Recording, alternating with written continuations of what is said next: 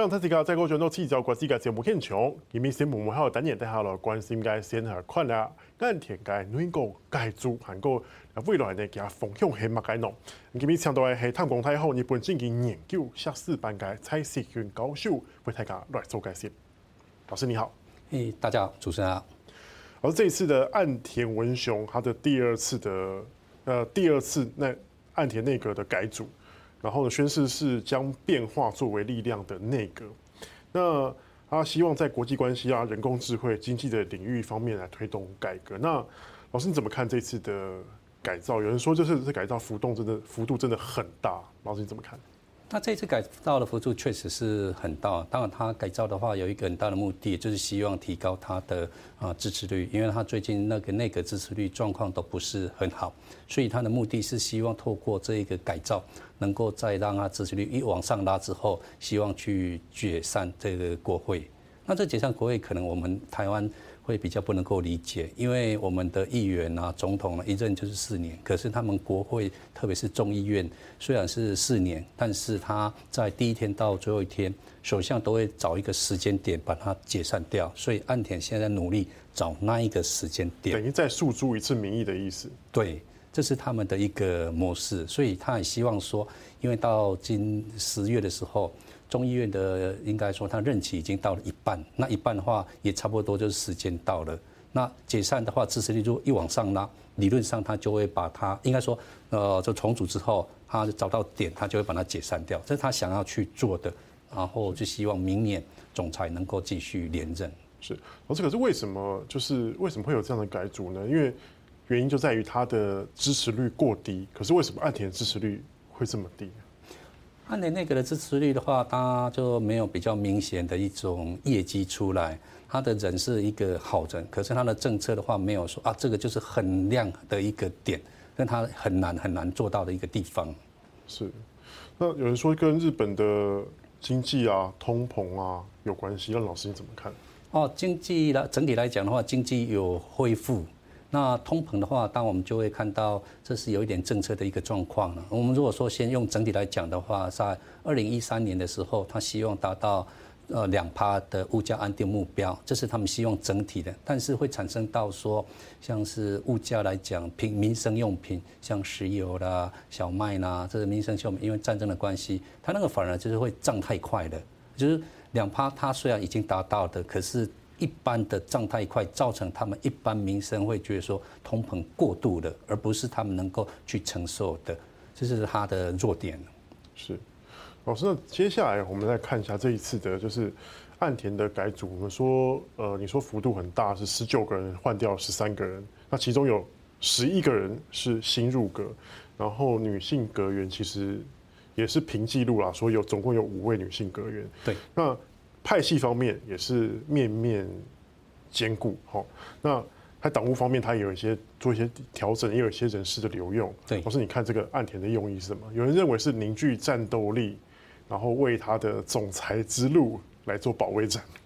这个的话，凝聚战斗力的话，当然会有。不过这个凝聚战斗力是为了所谓的众议员的凝聚战斗力。那另外一个方向，他是希望把。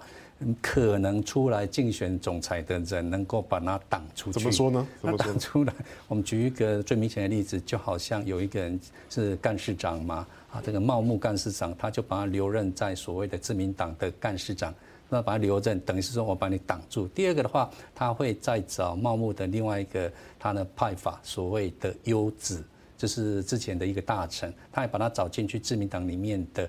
应该说就是选对呃委员，选对的委员长。那委员长们，你把找进来之后的话，就把你已经挡住的。那还有一个可能就是所谓的啊林芳正外务大臣。那为什么会被换掉？如果说用在选举的角度来思考的话，因为林方正他也曾经出来选举过所谓的所呃总裁，那他希望说把你。挡住，不然的话，你下次会跟我竞争，他会有麻烦。不是为了他的外务外交政策做调整吗？啊，这个有，这个确实是有。啊，为什么会有？因为林方正外务大臣他有一种点亲中的印象。虽然说这个亲中印象的话，他个人会有去否认，但是不管怎样，你就是这个亲中印象。而且你在这个时间点，你把它换下来，等于是说我这个亲中的印象就把它。过滤掉了，那过滤掉换一个上川，那上川的话，他就没有什么亲中亲了。当然还有另外一个人，就是所谓的墓园啊，木原这个防卫大臣，他是还蛮清台的，所以整个布局下来，也就是所谓的在安保上面来讲是反中的、抗中的。因为木原他跟台湾真的是走得蛮近，他是啊之前的日华肯的所谓的事务局的一个局长，他也常来台湾。那这样子的话，就会把他。亲中的印象消灭之后，就会跑成抗中的路线，很明显就会出来了。是，而这可是有人认为说，比如说像现在的所谓换换上这个外相上川阳子，其实他也不是外交系统出身的。那有人认为是岸田哦，想要就直接掌控外交的主动权。老师，那你怎么看？诶，确实有这一种。哦，认知啊？为什么呢？因为林芳正，我们如果说单纯用外务大臣的角度来讲，他做的是很不错，可是他会产生有所谓的林芳正路线这种感觉出来的。岸田希望的是。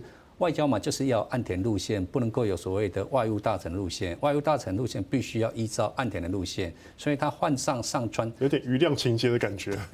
他就好像看起来就是乖乖牌，然后就是按照所谓的既定路线去走，等于是岸田路线会守住，把林方正的路线会稍微过滤掉的情况。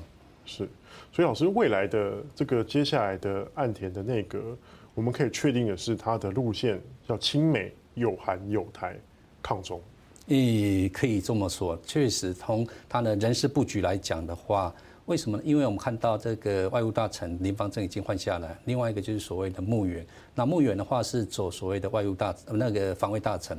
那防卫大臣的话，我们知道啊，日本的一个防卫政策的话，确实是抗中的一个路线。那这个路线的话，你又在这个时间点，因为这个时间点的话，我们知道日本跟中国的关系不是说那么样的一个良好。那不是那么那样好的话啊，特别是像是所谓的我们中文叫做核废水，他们叫核处理水的问题，所以两个国家啊还蛮争吵的。那在这个很争吵的情况之下，你把外务大臣换掉，换上一个另外一个防卫大臣木原，这个很明显的一个动作，就是我会跟台湾会站在一块，跟中国会把它保持距离的。而且可是我们这是在岸田在这个联合国大会的发言，他其实也说他们没有要。跟中国切断关系，还是希望能够跟中国能够维持并改善一些关系。老师，你怎么看他这样的布局的？这种布局的话，或是说他这种讲法的话，是很标准的讲法。因为我们知道美国会追随欧洲的一个路线，过去他们讲法叫 decoupling，那现在他不讲 decoupling，就是所谓的切断关系。他现在讲的叫做 de-risking，de-risking 就是所谓的把那个啊风险挑掉。但是我不是说跟你完全不来往。好，那接下来我们看到这个岸田的这个人事布局之后，那看到他的对外路线，那现在看来来对内好了，因为他说接下来在下个礼拜他就会呃新产生出一份新的这个经济的发展的总纲。老师你怎么看他这份未来可能提出的这个经济路线会是怎么样的路线？那这个经济路线的话，他我猜他应该会又再讲一次，就是所谓的新的资本主义了。他一直都讲这一句话。那我们再看他讲的，这是在九月十三日的记者会上面，他会讲到就是所谓的啊三支柱，也就是经济社会、外交、安全保障的这三支柱。那他的路线应该是会去撒钱，也就是为了希望说让经济有一种起色啊。他会希望所谓的他们的所得平均的一个薪资会往上升，借此希望拉高他的。应该说这是支持率，所以他想要去做，所以经济政策看起来应该不会有什么新的东西出来。是，所以说这好像也似乎也反映在他的这个新改组后的内阁的支持度上面。我们看到说，呃，就是我在我礼拜一看到了一份就是呃朝日新闻做的民调，只有百分之二十五人看好这一次的新的内阁上路，五十七趴的不看好。然后甚至呢，但虽然说岸田支持度好像有一点点、一点点的上升，但也都在那个误差范围之内哦。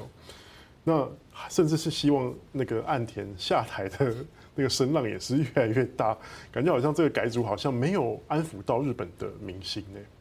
应该没有，因为他这一次改组来讲的话，我们可以从这个图片来去做一个解释，就是所谓的安倍路线跟岸田的一个路线就很明显。为什么人家当时同样是在九月，也就是二零一四年的改组，它大幅的升降，但是岸田的话，几乎就没有什么样一个动。那岸田的改组，它唯一的亮点，唯一的就是所谓的有五位女性入阁，这是唯一的。是。那这个唯一的之后的话，可是其他的话，我们就会看不到。那看不到，我们看到从这张图就会很明显，你没有什么样的政策，你的呃记者会上面的讲法好像也就没有什么样一个亮点，就啊东东抓抓西抓抓，全部抓进去。而且我们看到哦，那个岸田跟安倍的一个不同点。岸田的话，他虽然有五位女性，可是这个拍照的时候，你会发现岸田的五位女性左边那一个高市早苗跟安倍的高市早苗是没有变的，对，其他四位的是站在他后面，你可能要稍微去找一找，才是找到哦，有一二三四五找到了，但是安倍他就会很聪明，很聪明，他把五位女性。不管是穿着，你看他穿着会有和服的风格就会出来，那站在他的旁边，所以当时他会提出一个叫做“女性活药”或是说推动女性活药，他做的会非常好。那岸田的话，他没有办法去把这种概念表现得很好。那没有保险很好啊，你这个拍照一拍出来，人家就知道了啊。你高下立判嘛，就是政治 政治家的那个深度就就有差别了。对呀、啊，人家都看不出。那你的重点在哪里？你只是五位女性啊，而且在另外一个还讲了，副大臣里面竟然是全部都是清一色男生。你本来人家看好你就是改组，但是到副大臣的阶级之后，就等于是挂零啊，因此人家对他的支持率就会没有什么。这个有一点算是失败。理论上来讲，一改组应该是马上往上升，要给别人新的气象的感觉嘛，对不对？就好像没有达到。老师，那你觉得这样子对于这岸田的明年的这个总裁保卫之路啊，甚至是我们再看远一点，二零二五的这个众议院的选举来讲，可能会带来什么冲击？那接下来他要怎么样去应应，才有机会来保住自己的这个继续执政？啊，岸田的一个就是继续执政的话，就是在明年的九月啊，自民党的一个总裁他必须要过，那必须要过。他现在我们看他他有一个优势了，也就是所谓的安倍派，他们还没有找出一个人出来，因为他们的是最大派阀一百人左右，那没有找出人出来，等于是说我找不到一个人可以去跟岸田做一个直接的哦竞争，这是他的一个优势。然后他又把茂木。